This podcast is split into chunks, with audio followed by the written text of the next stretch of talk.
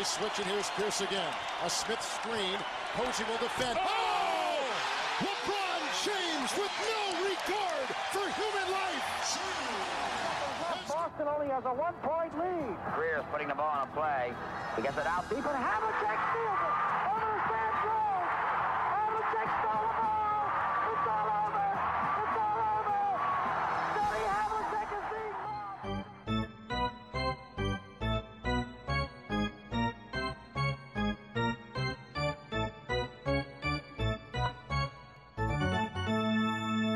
Olá, Quedas? Olá, tudo bem?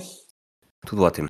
Estamos a gravar hoje um bocadinho mais tarde na semana, eh, 15 de novembro, 11 horas. Eh, Sabemos já eh, que Porzingis não vai jogar esta madrugada pelos Celtics e Niasqueta está finalmente eh, disponível. Acho que não vale a pena estarmos aqui a fazer grandes eh, antevisões do que se vai passar, mas eh, na madrugada anterior tivemos mais um caso, e, e aqui é mais um caso de casos sucessivos, em que parece que às vezes o Drummond Green não parece saber bem o que é que anda a fazer. Pá, sim, e é, e é coisas que é não que não seja ao mesmo tempo que é reincidente, hum, o Draymond Green antes ao menos parecia ser, não sei como explicar, mas parecia ser mais inteligente no modo como geria estas suas parvoices.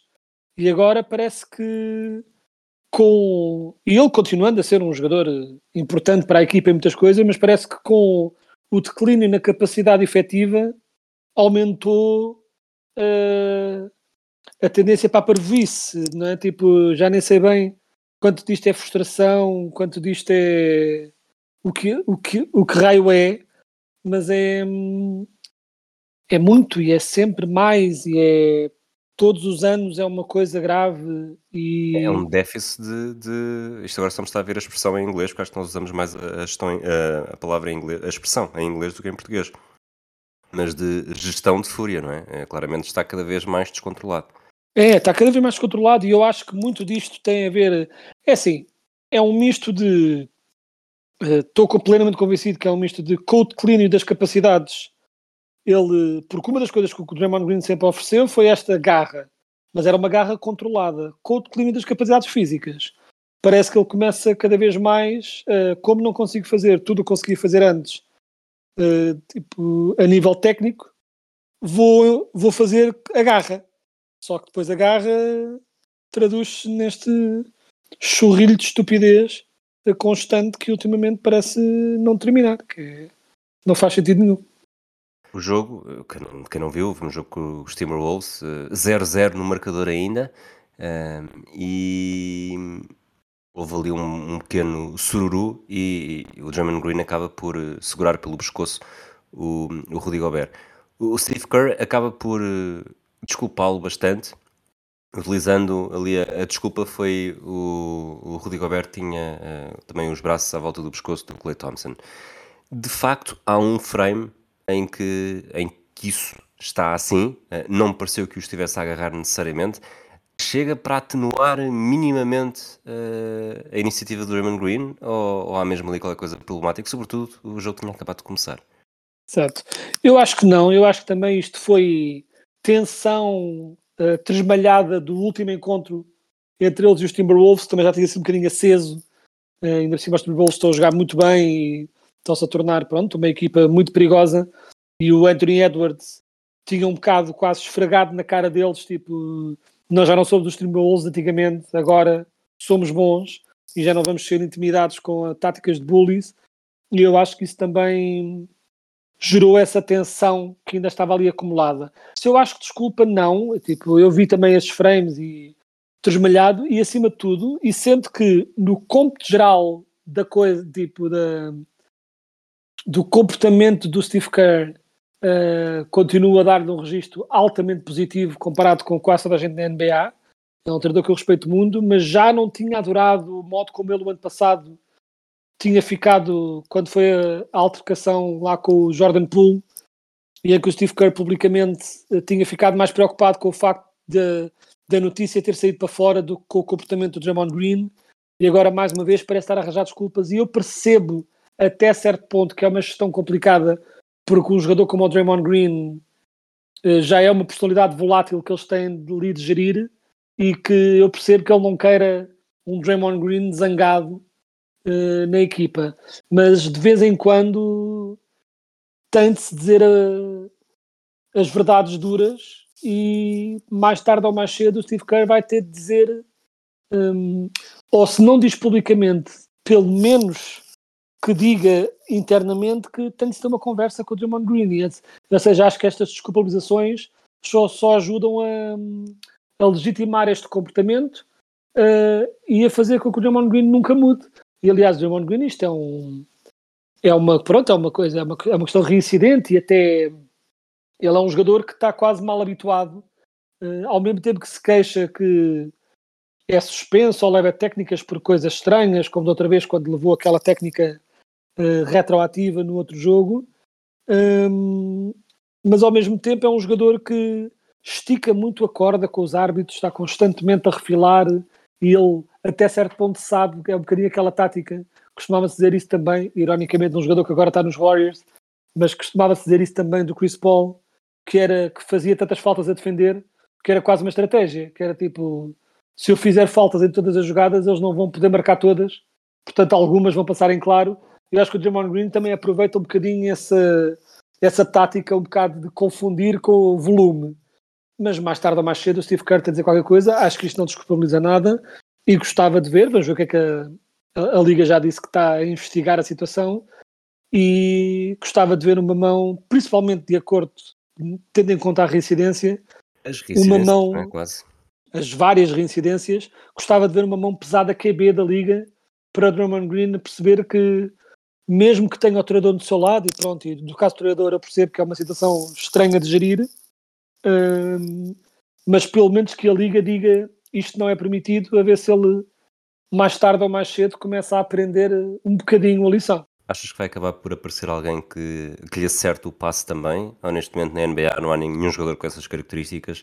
E enquanto falavas, eu fui pensando em alguns casos, acho que o, Grayson Allen não tem acabou esse este tipo de, de momentos. Uh, o Chris Paul, sendo sujo, está nos Warriors. Uh, não que isso seja um impeditivo para o Draymond Green, como se o com o Jordan Poole ano passado, mas também acho que não vai acontecer. Uh, olhando para o passado, lembrando assim um jogador de, de grande porte que, que se safava também muitas vezes com atitudes mais violentas, sonsas, um jogador, um poste, que passou pela tua equipa durante anos e que também tinha assim momentos de, de maldade uh, bastante clara.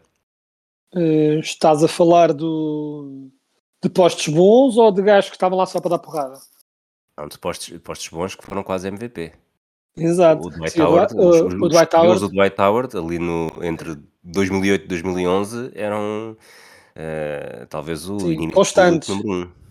Sim, e acima de tudo, mais uma vez também, que é hum, havia muito abuso de cotovelos e também começou a piorar também, e ele já fazia isso, mas começou a fazer ainda mais uh, lá está com, da, do jogo, não é? Né, com, com o declínio das qualidades, quando começa-se tipo, a sentir que a única coisa que tens para oferecer é esse jogo físico, e aliás o Dwight Howard quando esteve nos Lakers, foi uma parte essencial daquela conquista do título e em grande parte também porque ele nessa fase da carreira estava disponível para fazer o trabalho sujo e quando era preciso dar uma castada a alguém e, e sim, eu acho que a alguém fazer alguma coisa ao Drummond Green não vai ser uma estrela, não vai ser ninguém desse género. Vai ser simplesmente o Embiid, um... desculpa, o Embiid é menino para isso. O Embiid também é tem, os, tem, os, seus momentos uh, maldosos, sacanas, uh, até se mais dúvida. comuns do que sem dúvida. mas eu estou a falar mais de uma retaliação direta. O Embiid tem os seus momentos sacanas, mas também não o estou a ver uh, propositadamente ir lá para dar porrada, sabendo que pode ter consequências. Eu vejo mais uma equipa qualquer, uma que tenha sido visada pelo Draymond Green ou não, mas meter simplesmente um poste de fim de banco só para dar assim uma boa trancada no Draymond Green assim à bruta uh, mesmo que o poste seja expulso, ou seja, alguém que entre só para dar uma boa porrada no Draymond Green e ser expulso, e se calhar algumas equipas fazerem isso e ver se ele aprende finalmente a lição que isto não é tudo dele. Um Rashid Wallace. Sim, uma coisa até menos, sei lá, tipo um Nick Richards de Charlotte Hornets, estás a ver? Tipo assim, um poste de. ou um Luke Cornet, sabes, dos Celtics. Não digo Nemias, não digo Nemias para, para a primeira coisa que Nemias faz essa temporada ser, ser ser expulso, mas tipo assim, um gajo que literalmente não precises dele, que entre e tipo, entras, dás uma boa sarrafada no Draymond Green uh, ou um par delas assim para ver se ele aprende a lição uh, e pronto. Ou então, uh, mais simples ainda, se queres falar de estrelas, assim um, um bom encosto do Jokic nas costas e o Draymond Green aprendia a lição certamente, como o Morris apareceu. Mas eu acho que a NBA hoje em dia também não, principalmente com estrelas, não vais tê-los a fazer isto, porque a NBA uh, hoje em dia já não. A, a ideia de mandar o post-bully para dar porrada na estrela era uma coisa que se fazia muito antes, mas hoje em dia isso já não passa em claro da mesma forma que passava antes, e então. Não é? Tu antes tinhas jogadas em que a malta ficava com o sobrolho deitado abaixo e nem técnica era, não é?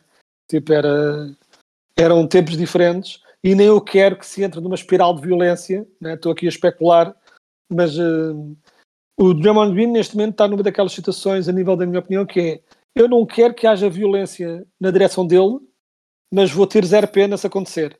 Percebes? Acho que ele já merece um, um chamemos assim, um puxão de orelha já há algum tempo. Muito bem.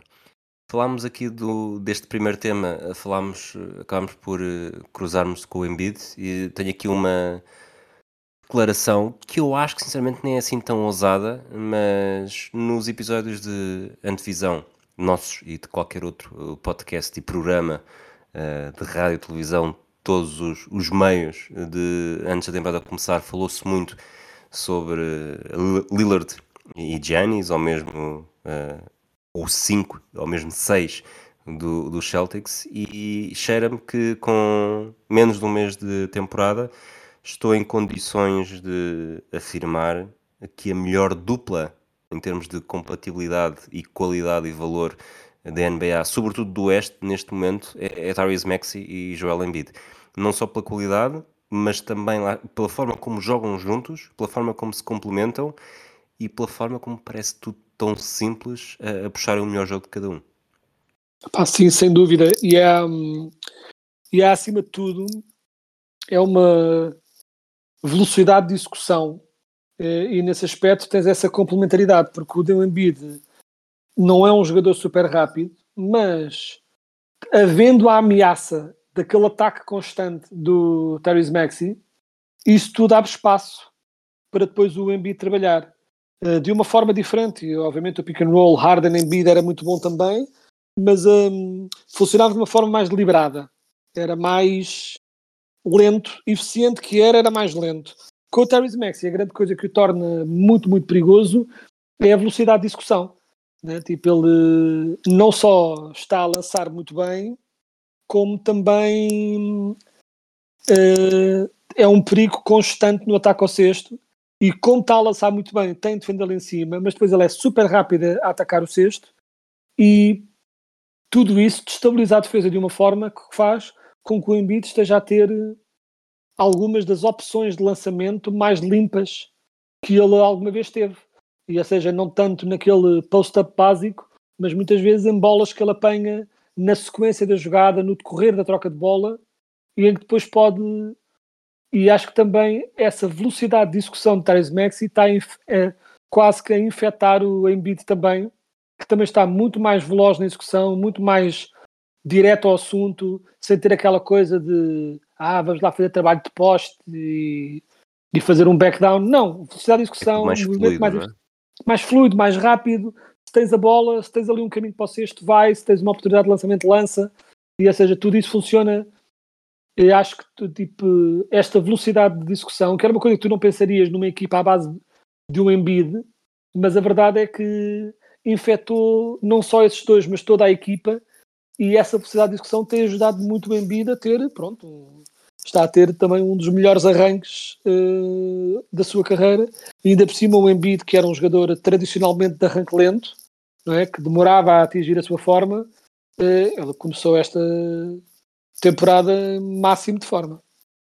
É curioso porque nós olhamos para, para as equipas do período em que começámos a acompanhar mais a NBA e a, as combinações duplas mais comuns, eh, temíveis, era sempre um base e um poste. Exato. Entretanto, com a evolução, eh, basta ver o, os Celtics começaram a criar sempre extremos uh, muito multifacetados com, com o Jalen Brown e com o Jason Tatum. Foi um bocadinho quase o molde para o novo para a nova era, mas a verdade é que olhamos a equipa campeã é, é Jamal Murray e Nikola Jokic e, e, esta dupla dos Sixers que, que encaixa na perfeição. E sendo essa, essa, essa base uh, essa base base poste uh, são, é um base já uh, moderno, já não é necessariamente um Stockton e é um poste já moderno, também já não é um Malone portanto são um poste moderno e um base moderno a demonstrar que estas combinações, estas duplas ainda têm um espaço da NBA e um espaço em que, de facto, quando os dois uh, se cruzam bem, uh, dou por mim a pensar, nós na altura falámos, que há dois episódios, acho eu, do, de uma equipa com Luca e Clay Thompson, acho eu. Uh, não sei se na altura falei do, do Embiid também, mas o Tobias Harris não é necessariamente esse jogador, mas se tivermos aqui uns jogadores das características do Clay Thompson, com o Tyrese Maxey e com o Joel Embiid, praticamente ficamos aqui com, com uma ameaça tripla muito, muito, muito difícil de parar.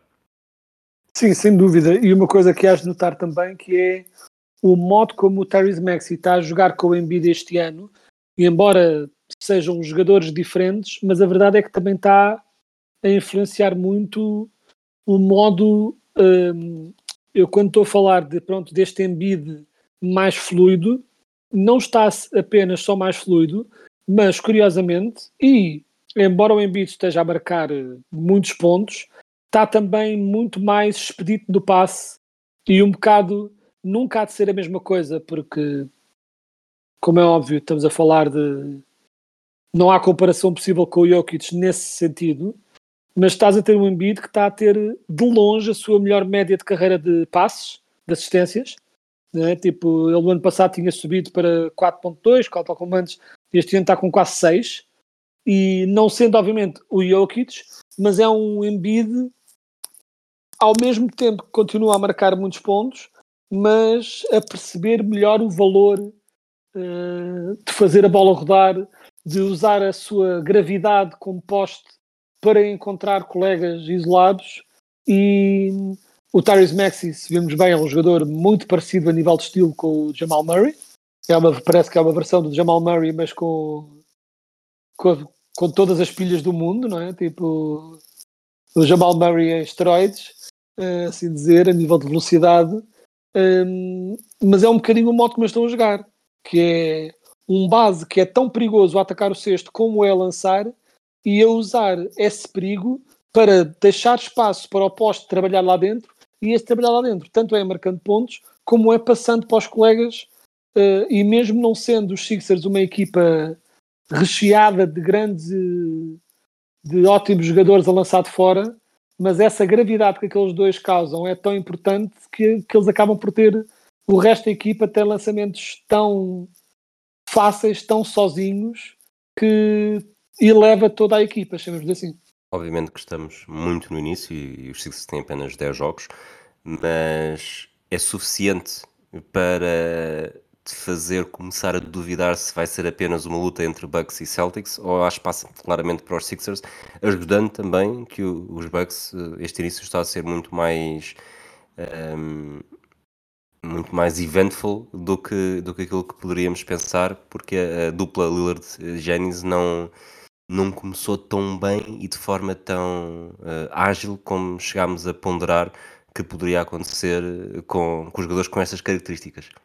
Sim, eu acho que é, é cedo demais para qualquer uma dessas prognosticações, tanto a negativa para os Bucks como a positiva para os Sixers, mas se tivesse pôr as mãos no fogo, eu tenho estado a ver bom basquete o suficiente dos Sixers para ter confiança que não sei se estarão em primeiro da conferência quando chegarmos aos playoffs, não necessariamente será esse o caso, mas vejo-os a serem muito perigosos, potencialmente contenders e claro que há que não esquecer, saiu o Arden, mas o Embiid continua a ter um, um registro de grandes momentos nos playoffs um bocado tremido, portanto vai continuar a ter de ultrapassar esse fantasma, mas que estou a gostar muito do que estou a ver até agora e sem dúvida estou, e acho que sim, acho que já podemos adicionar os Sixers uh, terceiro contender nesta, nesta conferência falaste de sair o Arden, o Arden entrou nos Clippers uh, e até agora ainda não ganhou um jogo. É cedo demais Ou, ou podemos desde já anunciar que é mesmo aquele desastre na estrada que não íamos conseguir evitar eh, olhar e não há eh, volta a dar? É obviamente cedo demais, porque pronto, porque não deixou de ser. Porque estamos a 15 de novembro, não é?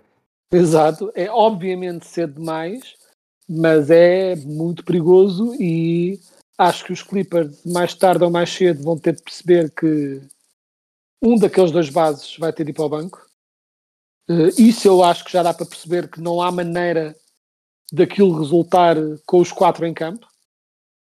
Eh, Acho que isso já se percebeu, ou pelo menos com os quatro em campo durante tanto tempo, porque e embora o Westbrook esteja um pouco pronto, um bocado melhor que o Arden, mas a verdade é que com os dois em campo tens dois estilos de jogadores hum, pronto, com os mesmos problemas e parece que estão a aumentar as deficiências de cada um.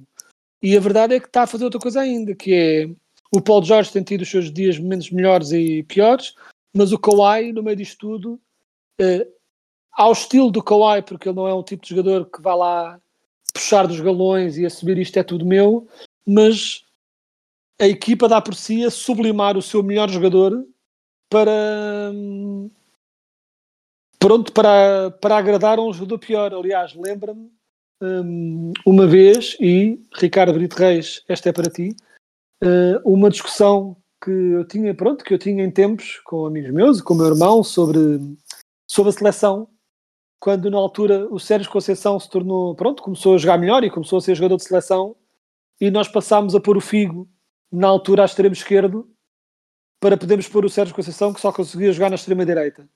E eu lembro na altura houve a discussão sobre por que raio é que estamos a colocar o nosso melhor jogador numa posição que não é a sua melhor para acomodar um jogador pior.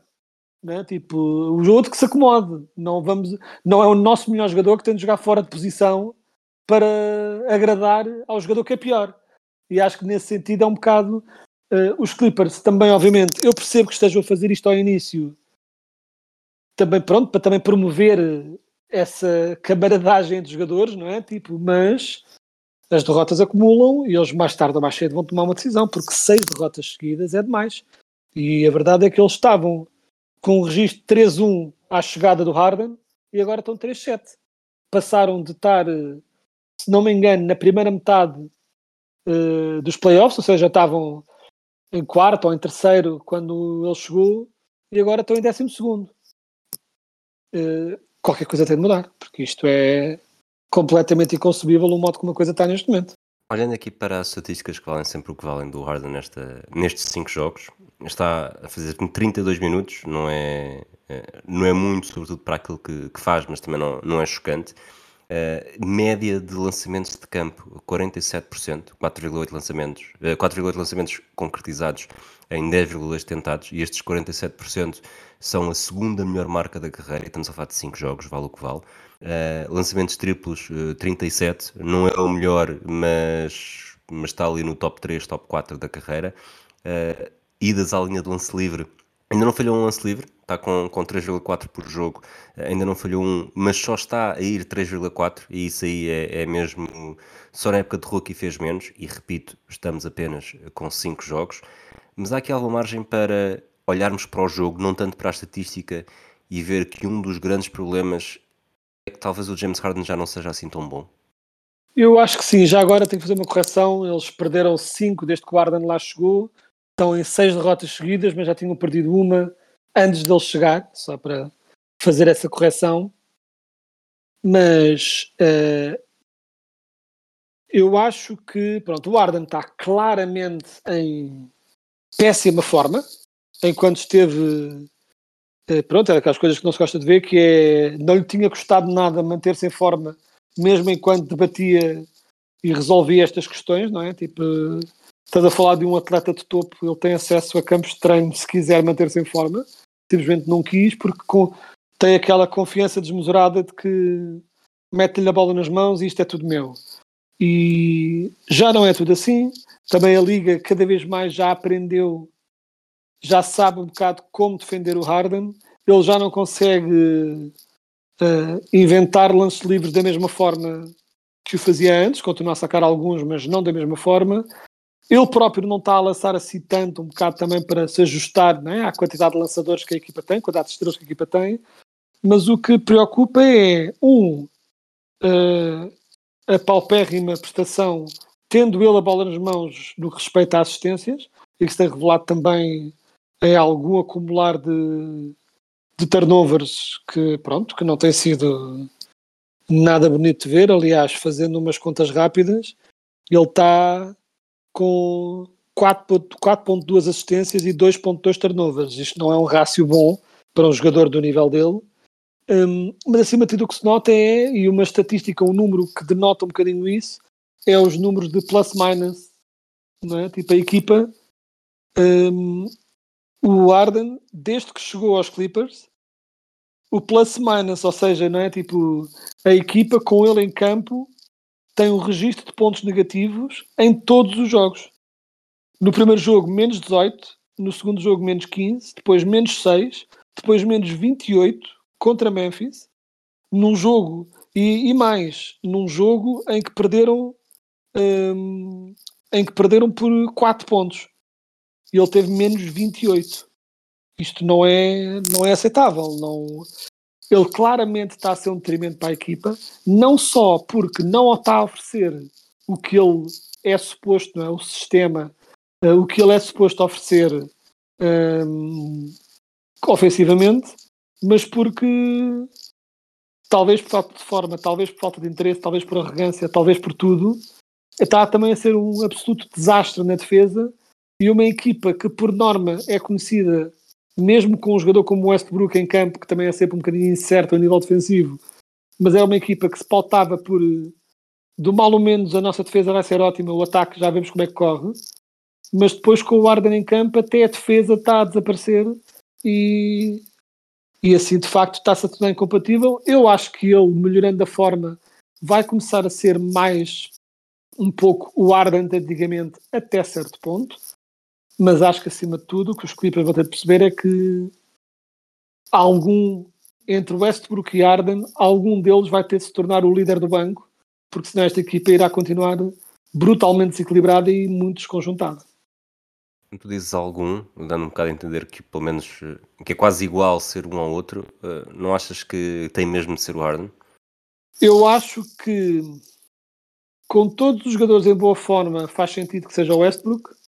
Acho que neste momento tinha de ser o Harden, quanto mais não seja também para passar uma mensagem que ou se está em condições para se jogar a bola ao mais alto nível, ou então não se pode ter minutos de titular. Mas percebes o que eu quero dizer? Ou seja, com todos a jogarem, com todos já bem, o Westbrook é o pior dos quatro. Certo, mas naquela lógica de dois sistemas, não é melhor o Arden ficar com a segunda unidade e, e fazer quase o seu sistema à parte e ser ele o, o, grande pontuador e deixar a outra unidade para, para o Westbrook? Sem dúvida, até porque o Arden rodeado de lançadores aceitáveis e bons defensores, isso é um esquema para sucesso razoável e uma, num sistema em que ele possa simplesmente ser o Arden, ter sempre a bola, jogar, eh, ser tão função quanto quer ser, acho que faz sentido de facto.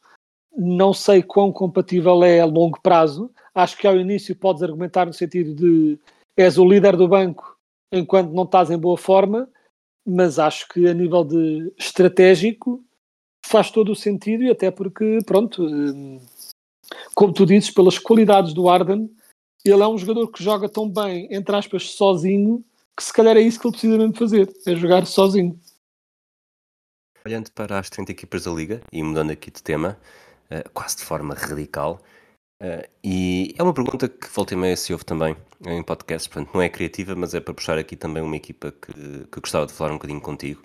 Uh, se dissessem, Quedas, tu agora vais, vais liderar estas equipas como, como General Manager, oh, tens de liderar uma equipa e, e tens tens de ser campeão? Uh, não tens não tem de ser uma janela de 5, 10, 15 anos. Tens de ser campeão. Quais são as equipas de, de, de, as pior, aquelas que tu não aceitarias porque achavas mesmo que não conseguirias que era o que estava o pior cenário seja por já não ter escolhas seja por, por a equipa não ser boa não teres nada por onde pegar quais é que achas que neste momento são as equipas com o futuro mais sombrio na liga? Eu a primeira que as duas primeiras em que pensei foi automaticamente transportado para, para este e não vejo nenhum caminho para o sucesso da maneira como as equipas estão construídas neste momento para os Hornets nem para os Wizards, francamente. Acho que está ali qualquer coisa quebrada de forma séria e não conseguia ver-me fazer grande coisa com nenhuma dessas duas equipas. E do outro lado, é mais estranho porque genuinamente uh, não vejo nenhuma equipa a oeste que eu não sentisse que com um bocadinho de sorte, com um bocadinho de um ajuste aqui e acolá, que não viesse a ter mais tarde ou mais cedo alguma hipótese. Bem. Os, os Wizards realmente são, e esta experiência com, com o Jordan Poole acaba por é ser. É uh, Não tenho palavras ainda. Não tenho, é... Acho que vamos ter acabar por falar disto, mas eu ainda não, não consigo perceber exatamente o que é que, o que, é, que é isto. É quase, é quase como se um. Sei lá, se estamos na escola e até tínhamos uma equipa boa, mas de repente um de nós uh, que se achava melhor do que aquilo que é, não, vou, vou fazer uma equipa, vou aqui com buscar uns amigos, malta que não joga, não joga a bola em lado nenhum e, e vamos, vamos ser bons e vou fazer aquilo que eu quero. E, e parece-me essa um bocadinho essa anarquia em que claramente os Wizards, enquanto organização, não estão interessados em ganhar e portanto uh, ofereceram as chaves do, da equipa uh, a uma dupla que não está interessada em ganhar nos Wizards, mas talvez demonstrar coisas para ir para o outro lado. A verdade é que, uh, como está a correr e como estão a jogar, também não ajuda muito. Portanto, acaba por ser aqui um. desinteressante até. Sim, é que é isso, porque eu, eu este ano com os Wizards tinha pelo menos a esperança que, pronto, que houvesse pelo menos assim umas, uns jogos loucos, cheios de pontos e que ao menos fosse fã de ver. Mas não é fã de ver, é muito erro, é muito é tudo muito atabalhoado, constantes erros grosseiros de uma equipa que claramente não tem nenhuma estratégia em campo eh, e é uma falta de química também que acaba por tornar tudo isto muito difícil de ver. Para dar um exemplo, hum, há uma equipa que está pior do que eles, e neste momento até fazer umas contas rápidas é a, é a equipa, é a pior equipa da liga, mas eu vejo alguns jogos dos Pistons e acima de tudo porque Fantasy Alert tem o Kate Cunningham na minha equipa e eles jogam cedo, portanto acaba a ser uma equipa que eu tenho estado a ver. E a verdade é que os Pistons continuam, infelizmente para os Pistons, a perder muitos jogos e acima de tudo a perder por falta de estaleca quando a coisa aperta, mas há ali qualquer coisa, há pelo menos indícios há ali de muita coisa. coisa. Não é? Porque coisa, não é? há ali muita coisa de bom, simplesmente não conseguem transformar isto em vitórias ainda. E eu sei que eles este ano já queriam estar um bocadinho mais à frente uh, neste arranque, mas há ali muita coisa. O Cade Cunningham está a fazer muitos turnovers, mas, mas é muito bom. O, o Alsar Thompson está a ser uma revelação. Um jogador defensivo absolutamente incrível, com alguma capacidade também de pelo menos atacar o sexto. O Jalen Duran tem estado lesionado agora, mas também começou a mostrar-se um poste muito bom. Até o Isaiah Stewart, que era daqueles jogadores que eu só via a ser poste, mas que conseguiu desenvolver um lançamento exterior interessante que lhes permite jogar com um power forward grande, tradicional. Ou seja, há ali muita coisa que eu estou a ver dos Pistons. Fico, não, eh, não desistam deste projeto, que há aqui coisas boas. Agora, olho para os Wizards e só vejo caos e nada, basicamente. Vamos continuar nos Pistons, porque de facto uh, tocaste já quase no, nos, nos três, quatro elementos que que puxam mais e que dão vontade de ver os jogos. Eu vi. Foi logo o Ozar Thompson, o Thompson faz um. Acho que é uma grande estreia. E depois vejo que não vi, e depois no segundo jogo, acho que foi logo no primeiro, no primeiro minuto, tem duas ou três ações em que ficam na retina. E olhando, uh, temos uma, uma geração de rookies muito, muito boa, e ainda ontem tivemos mais um duelo entre o, o Embanyama e o Holmgren, mas a verdade é que já se esperava muito deles. Uh, e não que não se esperasse do Ozar Thompson, mas obviamente não ao nível destes dois. E o que ele está a fazer uh, nos Pistons, e olhando aqui para a estatística, 12 eh, pontos, 10,3 ressaltos, quase 4 ofensivos, quase 4 assistências, mais de um roubo de bola, quase 2 desarmes de lançamento. E o tipo de jogador que ele é, é, é muito difícil ver um jogo dos Pistons e não ficar entusiasmado. Obviamente, olhando para este, para este plantel, ainda não temos aquele jogador que é aquela estrela absoluta e claramente já o líder da equipa, por muito que todas as, eu diria, todas as pistas inclinam para, para o Kate Cunningham, até porque é, é também deste, deste, desta fornada aquele que tem mais experiência, mas eu não te consigo dizer que, ou garantir que daqui a dois anos não vamos estar a olhar para o Ozar Thompson como uma grande figura ou para o Jalen Duran como uma grande figura e, e acabamos por ter aqui um, um núcleo duro muito jovem em que se as coisas correrem bem ou mesmo que as coisas não corram bem, tens aqui três, três tiros dados em que se um correr bem, temos aqui já muito, muito, muito potencial. Sim, sem dúvida. Aliás, e tu olhas para o que o Kate Cunningham, o Oscar Thompson e o Jalen Duran oferecem e tu tens um esqueleto perfeito para depois colocar os lançadores à volta. Não é? Porque o Kate Cunningham lança aceitavelmente, o Oscar Thompson não é o jogo dele, mas vai ter de aprender a lançar pelo menos um bocadinho na NBA moderna, um jogador de.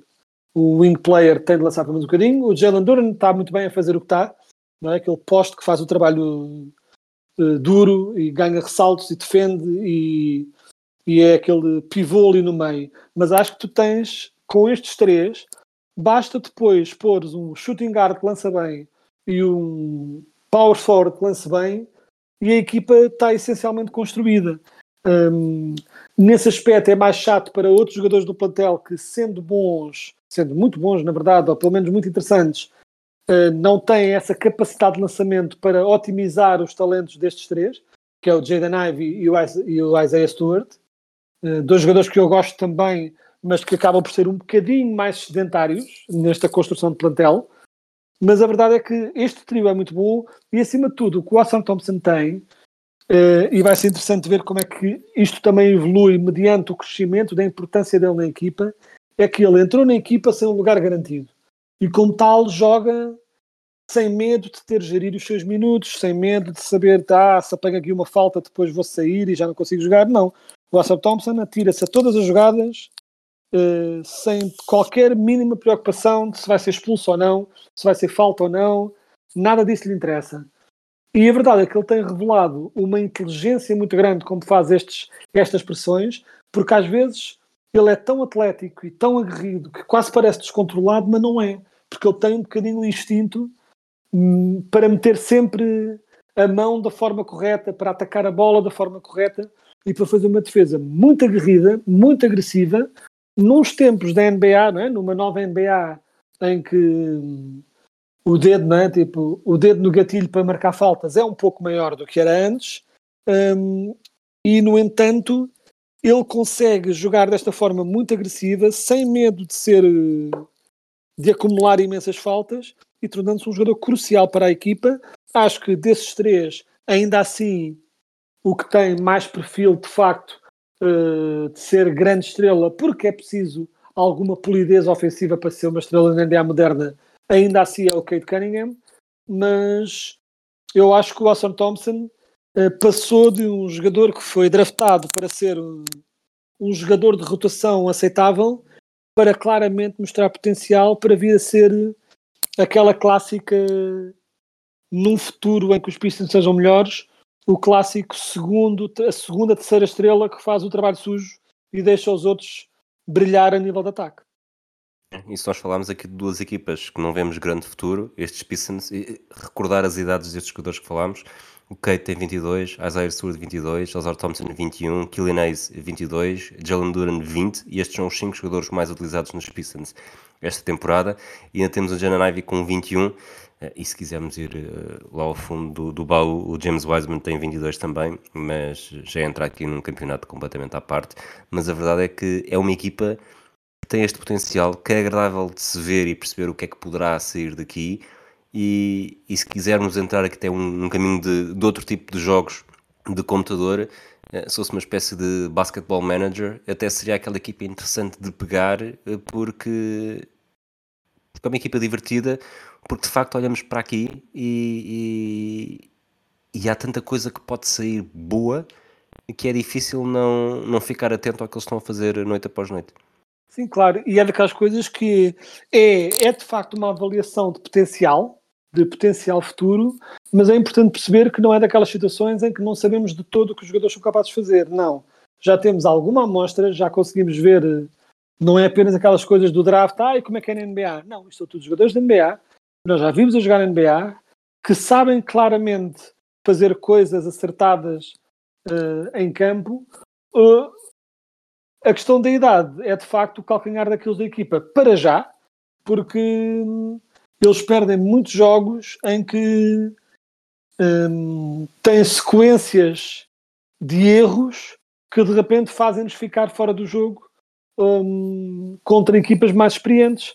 E hum, ainda, pronto, ainda estive a ver o jogo deles com os Hawks. Uh, o Hawks até saiu Trey. E eu estive a ver o jogo e a verdade é que os Pistons tinham sempre aquela capacidade de fazer grandes runs para aproximar uh, dos Hawks, mas depois quando a coisa apertava mesmo muito, os Hawks tinham mais experiência e acabavam por fazer um bocadinho mais do trabalho sujo e das coisas que interessam com, a, com uma execução com cabeça. E é um bocadinho essa experiência que eles têm de ganhar.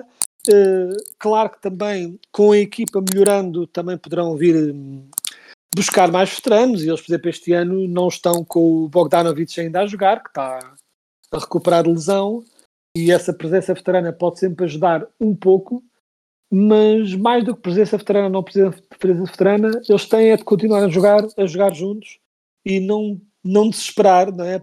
Eles são muito jovens, mas às vezes os jovens também têm aquela sede de fazer as coisas muito rápido. Eh, ter um bocado, tanto os jogadores como o treinador, como o front office, ter confiança no que construíram e confiar que mais tarde ou mais cedo as vitórias vão começar a aparecer, porque com este nível de talento não vejo como não. Muito bem. Olha, para terminar, e já falámos um bocadinho disso no início do episódio, mas eh, não vale a pena estar a falar muito porque vai ficar rapidamente atualizado. Eh, os Celtics jogam daqui a menos de uma hora com os Sixers em Filadélfia. Falámos muito do Torres Maxi e do Joel Embiid. Jalen Brown e Porzingis não vão jogar. Eh, eu diria que vamos ter a estreia do Nemias, está pela primeira vez disponível para um jogo. A questão é, será que é aqui o início do fim da, da candidatura do Embiid a MVP? Eh, porque vai ser o nosso Nemias a, a tomar conta Claro, disto tudo, né? claro. como é óbvio. Ou então, ou, ou vês, o que, é que, o que é que. Vamos fazer aqui uma espécie de, de palpite, eh, até divertido. Eh, o que é que vês do. Eu acho que o Nemias vai jogar, eh, mas provavelmente eh, a experiência dele com o Embiid no passado não foi necessariamente positiva. Acho que vamos tê-lo tapado por faltas. Tapado? Faltas rápidas. Acho que tapado por faltas. Se ele, se ele ficar tapado por faltas neste jogo, apesar de tudo, acho que vai ser um, um excelente sinal porque vai estar eh, minutos suficientes para chegar a esse, a esse volume. Mas apesar de tudo, talvez não fosse o melhor jogo para a estreia eh, apanhar logo uma equipa que é tão, tão conceituada no nível, a nível de frontcourt. Assim, por outro lado, é o tipo de jogo, exatamente o tipo de jogo em que uma equipa como a Celtics precisa de um jogador como o Anemias, quanto mais não seja tipo, não é, um corpo fresco para meter no assador, não é? tipo ali para, para meter à frente do Embiid. E não te esqueças nestas coisas, o Nemias, eh, ainda assim o de um Embiid é um corpo jogador fresco, mas o, o corneta é que é gelado. Nice. Nice. Então, Que fique referido que apreciei muito esse momento, esse momento seco. Ahm, mas ah, o que eu ia dizer é que o Embiid é muito conhecido acima de tudo também por sacar muitas faltas, mas eu acho que o Canemias, independentemente de jogar muitos minutos ou não, independentemente de ter muitas faltas ou não e de levar muitas faltas do Embiid, eu acho que o Nemias, acima de tudo, precisa de um grande momento se ele conseguisse, por exemplo, fazer um abafo ao Embiid, isso é o tipo de coisa que pode viralizar e até galvanizar um jogador e fazê-lo garantir mais minutos, mais do que apenas fazer. eh, Ou seja, prefiro que ele, vamos dizer que ele joga 10 minutos, prefiro que ele faça 10 minutos em que faz tipo 5 faltas, mas numa das jogadas mandou um grande abafo no Embiid, do que 10 minutos em que ele fez um trabalho certinho, sem grandes espinhas, mas também não se destacou. É? Tipo, acho que com o decorrer do tempo tu vais querer consistência, mas eh, neste primeiro jogo quase lhe ajudava mais ter assim um grande momento e tentar atacar um desses grandes momentos, chamemos assim.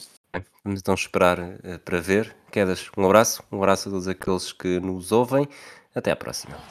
Abraço.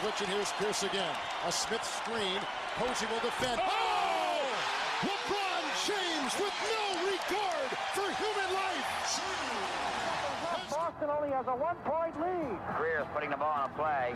He gets it out deep, and Havlicek steals it